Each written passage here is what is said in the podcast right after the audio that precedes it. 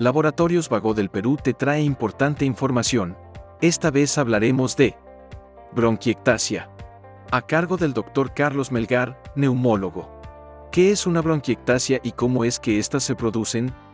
La bronquiectasia es una entidad que compone o que implica la afección de los bronquios. Esta patología de bronquiectasia o esta enfermedad de bronquiectasia puede ser congénita, algunos, algunas personas nacen con eso de nacimiento, pero la gran mayoría son por complicación de alguna infección, tipo neumonía, tipo tuberculosis o haber sido sometido a intervenciones quirúrgicas dentro del pulmón puede provocar estas bronquiectasias.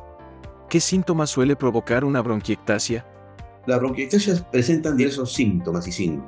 Dentro de los síntomas más comunes son a veces tos persistente, presencia de expectoración, algunas veces mucopurulenta, otras veces expectoración mucoide tipo saliva, y en los casos en los cuales hay mayor complicación puede haber sangrado. Sangrado que es lo de que denominamos hemoptisis, como consecuencia de estas bronquiectasias.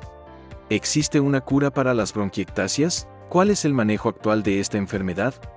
Una cura para la bronquiectasia no existe por más control que tengan, estén en buen estado, que no tengan síntomas, la bronquiectasia van a estar ahí siempre presentes. El único tratamiento que puede erradicar definitivamente, y si es que la lesión de tipo bronquiectasia está en un solo lado del pulmón, es el tratamiento quirúrgico.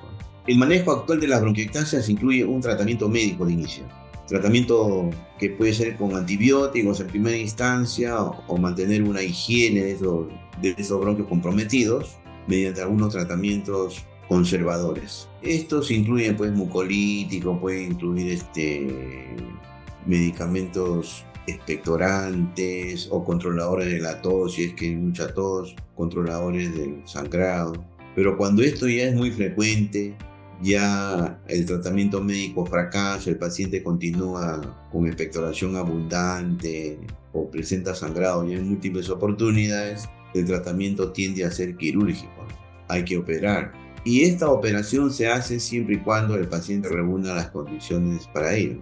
Que sus bronquitas no sean tan difusas, que estén localizadas en una parte del pulmón para poder hacer este, la cirugía correspondiente.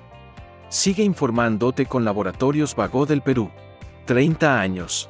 Misión que trasciende.